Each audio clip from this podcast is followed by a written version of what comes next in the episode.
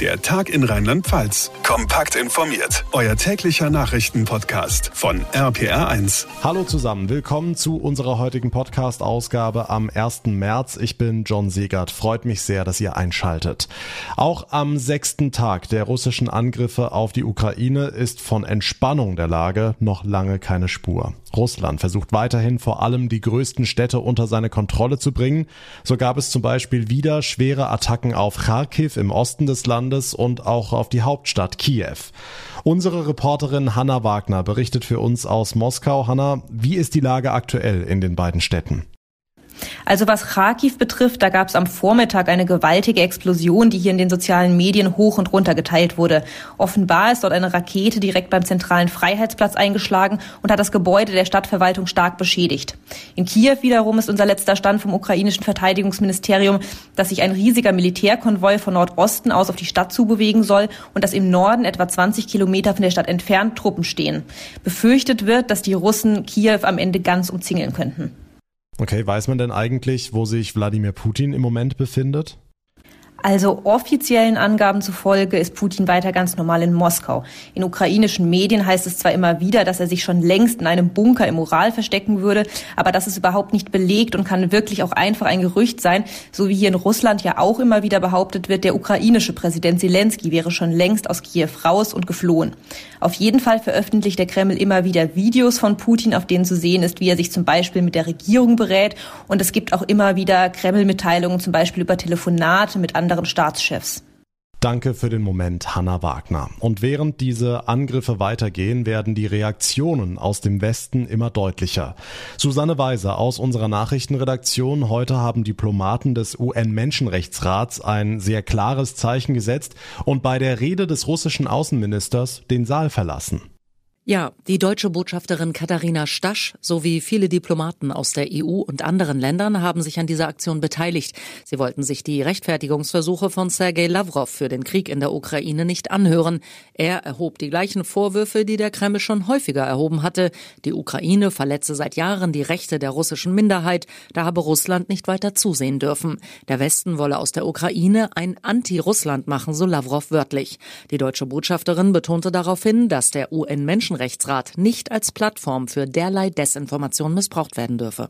Hm, einen anderen großen Moment gab es heute im Europaparlament. Da hat sich der ukrainische Präsident Zelensky zu Wort gemeldet. Genau, auch er war logischerweise per Video zugeschaltet, hat minutenlangen Applaus und Standing Ovations von den Abgeordneten bekommen. Aber kurz darauf wurde er deutlich und sagte, sein Land wolle mehr als nur Beifall. Er forderte die Aufnahme der Ukraine in die Europäische Union. Beweisen Sie, dass Sie auf unserer Seite stehen. Beweisen Sie, dass Sie uns nicht im Stich lassen. Beweisen Sie, dass Sie wirklich Europäer sind, appellierte Zelensky. Ratspräsident Michel versicherte ihm, dass ein EU-Beitritt der Ukraine jetzt geprüft werde, ob und wie schnell dieser Schritt aber wirklich umgesetzt wird, ist offen. Soweit die aktuellen Entwicklungen. Dankeschön, Susanne Weise.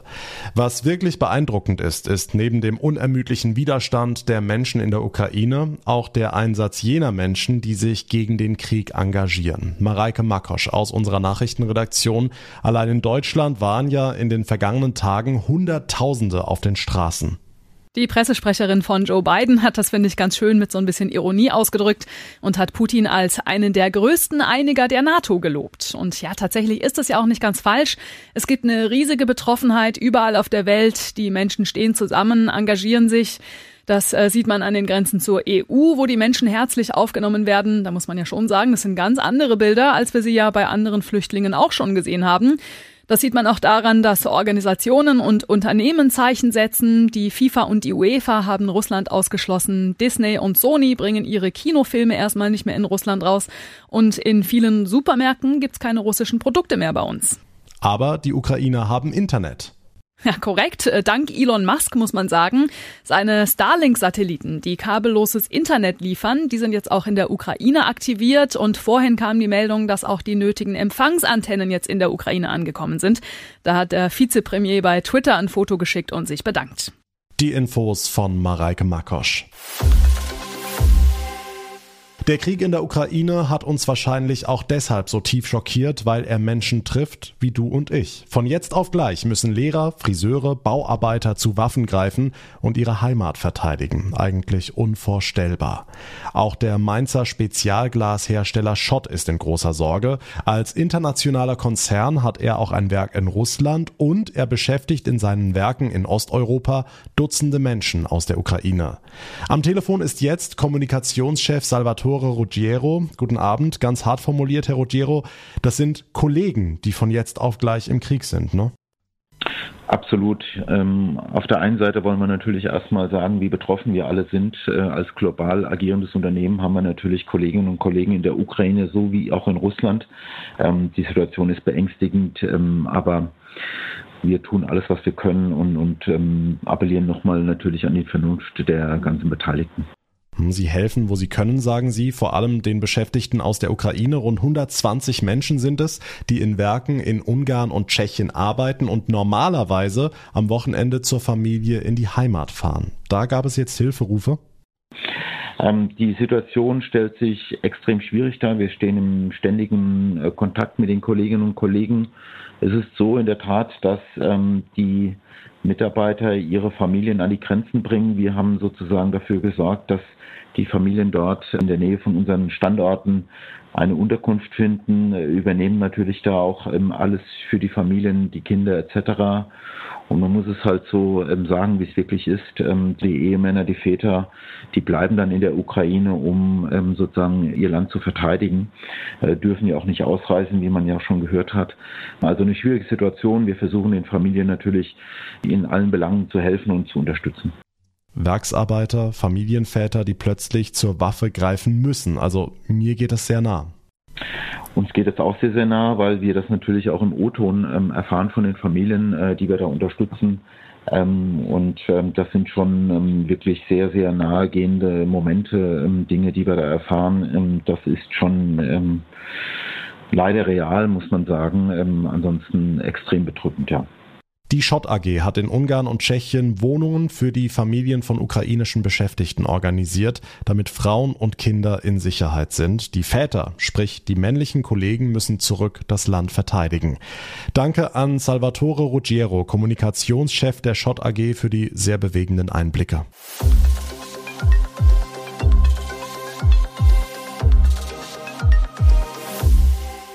Knapp 2000 Kilometer sind es von Mainz nach Kiew. Das sind rund 22 Stunden mit dem Auto. Klingt weit weg, trotzdem trifft der Krieg in der Ukraine auch Rheinland-Pfalz, vor allem über die vielen Flüchtlinge. Geschätzt sieben Millionen Menschen sind es schon jetzt, Hunderttausende kommen in die EU-Staaten und viele von ihnen zu uns nach Deutschland. Darauf können wir uns einstellen. RPA1-Reporter Olaf Holzbach, müssen die alle jetzt Asyl beantragen? Wie helfen wir denen?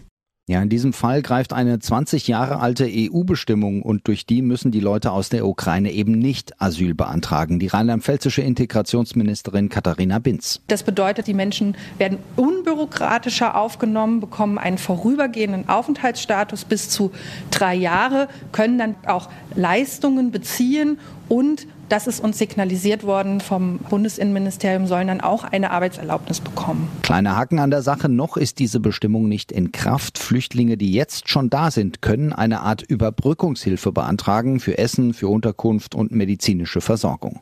Wäre das also geregelt. Eine ganz andere Diskussion nimmt unterdessen wieder Fahrt auf, Olaf. Zurück zur Wehrpflicht. Ja, kaum zu glauben, aber plötzlich wird uns klar, wie sträflich wir unser Militär vernachlässigt haben. Jetzt gibt's Milliarden für die Bundeswehr und die rheinland-pfälzische CDU holt ihre Forderung nach einem Dienstjahr für junge Menschen wieder aus der Schublade. Der Wegfall des Wehrdienstes hat eine große Lücke hinterlassen.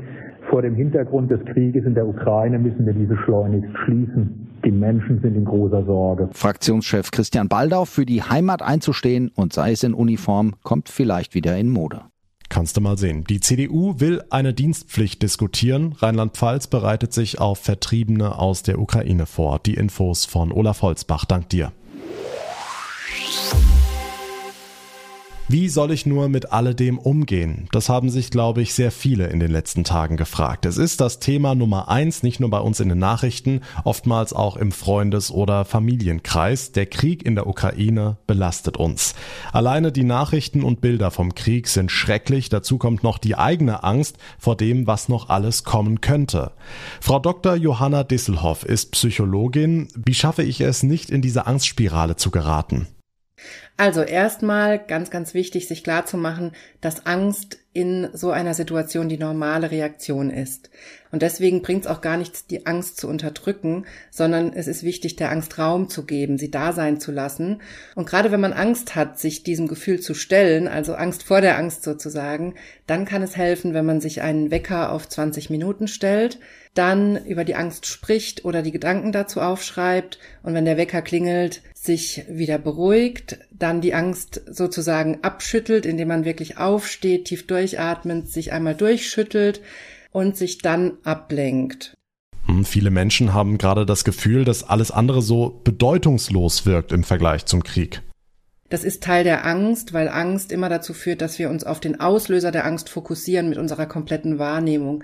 Das heißt, es ist ein ganz normaler Prozess in unserem Gehirn, dass alles andere in unserem Leben unwichtiger wird in dem Moment. Und auch da können wir gegensteuern, indem wir Übungen machen, um uns wieder sicherer zu fühlen. Da kann man einfach die Hand auf das Brustbein legen, also auf den Brustkorb und einen ganz leichten Druck ausüben, wenn das angenehm ist und dann von innen versuchen, gegen die Hand zu atmen. Also wirklich mit dem Atem gegen die Hand zu drücken. Dadurch bewirkt man, dass man langsamer atmet und dass man sich dadurch automatisch beruhigt. Vielen Dank, Frau Dr. Johanna Disselhoff. Noch mehr Tipps haben wir euch auf rph1.de zusammengefasst. Und das war's für heute hier im Podcast. Wenn ihr es noch nicht getan habt, dann folgt bzw. abonniert den Tag in Rheinland-Pfalz auf allen gängigen Podcast-Plattformen und auch bei Instagram. So bekommt ihr jeden Tag alle aktuellen Entwicklungen und Einordnungen rund um den Krieg in der Ukraine. Mein Name ist John Segert. Ich bedanke mich ganz herzlich für eure Aufmerksamkeit, für euer Interesse. Wir hören uns dann morgen Nachmittag wieder. Bis dahin alles Gute und vor allem bleibt gesund. Der Tag in Rheinland-Pfalz, das Infomagazin, täglich auch bei RPR1. Jetzt abonnieren.